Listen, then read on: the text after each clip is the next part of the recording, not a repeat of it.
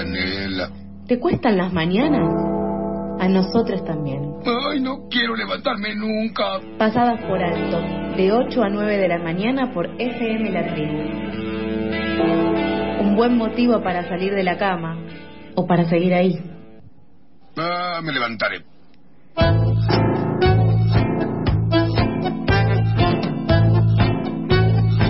Siendo las 8 y 50, seguimos con nuestra gran tanda de, de- de columnas de este martes.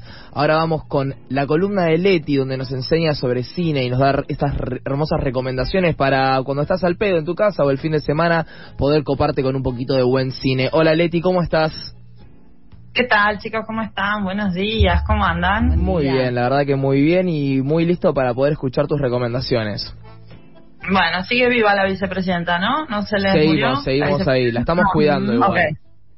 Ok, bien. Disculpen que yo chequé, pero vivo en otro país, entonces es complicado saber si toda la plana mayor del gobierno está o no está viva, así que si no les molesta, lo chequeo con ustedes una vez por semana. ¿está Me bien? copa, me copa darte el reporte de, de los muertos en Argentina.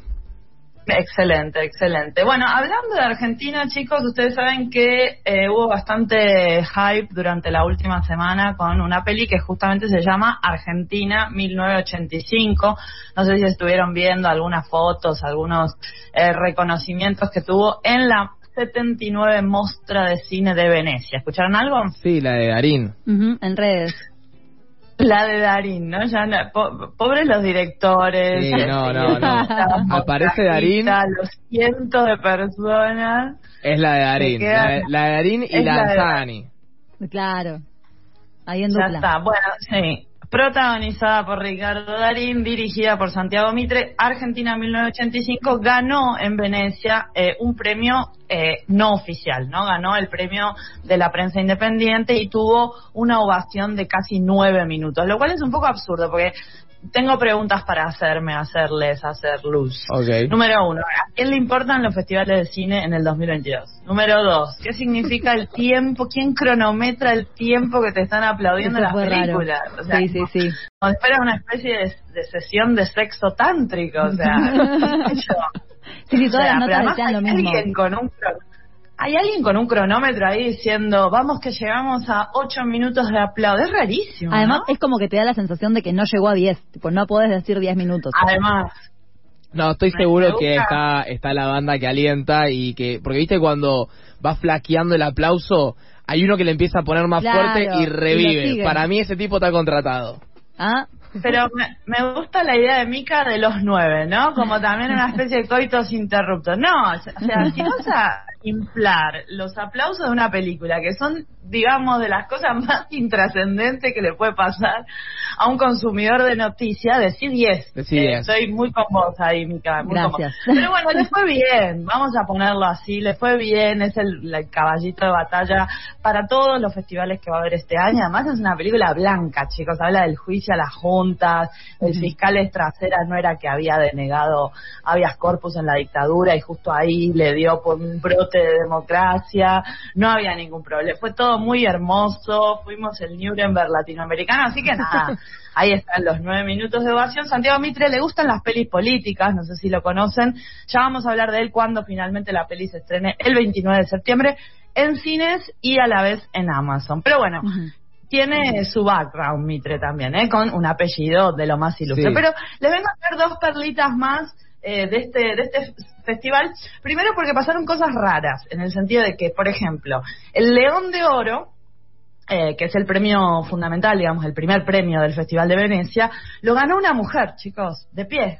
Una mujer. Quiero que hagan sus apuestas. ¿Cuántas mujeres en 79 años que tiene este festival ganaron el principal premio de la Mostra de Venecia? Hagan Eh, sus apuestas, dale. Yo tiro 20. 20 No, para, para para mí 20 es muy, menos. muy redondo, 20 es muy redondo, voy con 21.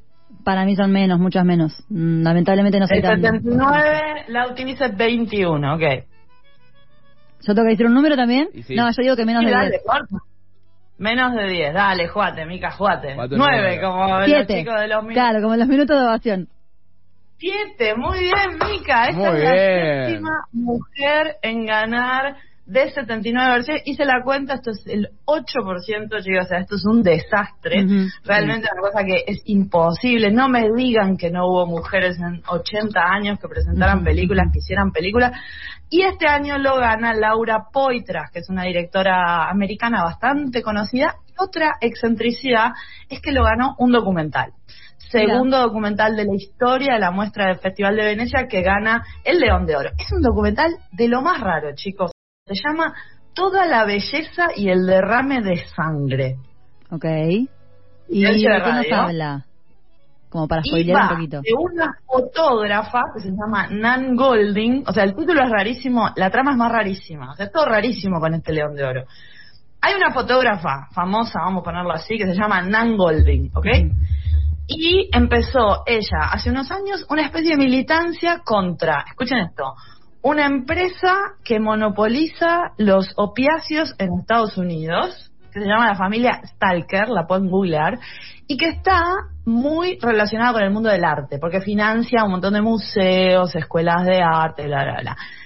Laura Poitras, documentalista, junto a la fotógrafa y hizo, además de como una especie de biopic de la fotógrafa esta, una eh, genealogía de lo que ella dice y lo que han dicho muchos especialistas es una epidemia por muerte eh, de opiáceos, de exceso de sobredosis de opiáceos en Estados Unidos. Lo pueden googlear todo esto, no me lo estoy inventando.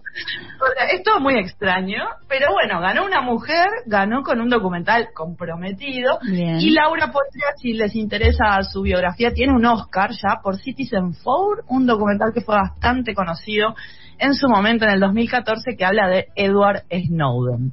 ¿Se acuerdan de Edward Snowden? Ese muchacho que reveló muchos secretos de la CIA. Bueno, esta documentalista, Laura Poitras, le hizo eh, su peli.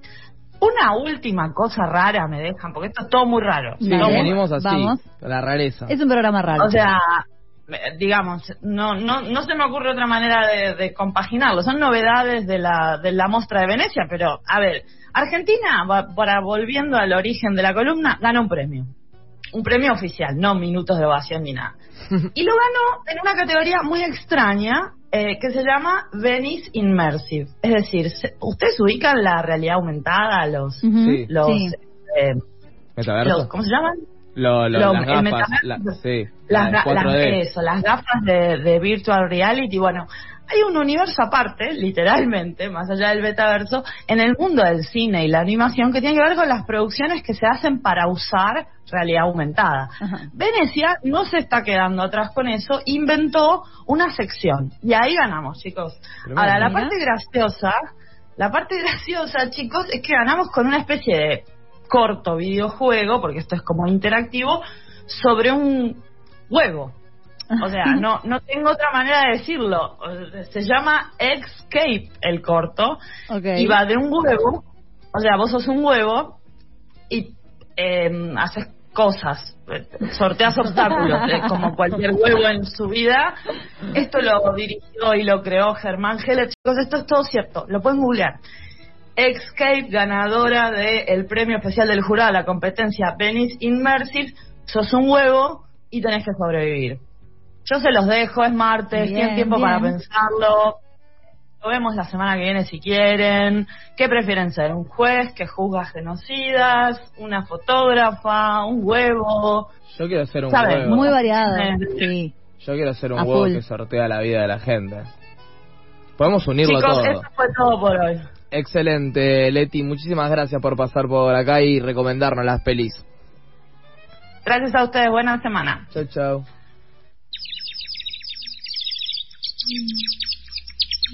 ¿Madrugaste o seguiste de largo? No te pases, acá no estamos para juzgar. Pasadas por alto, tu cuota diaria de empatía.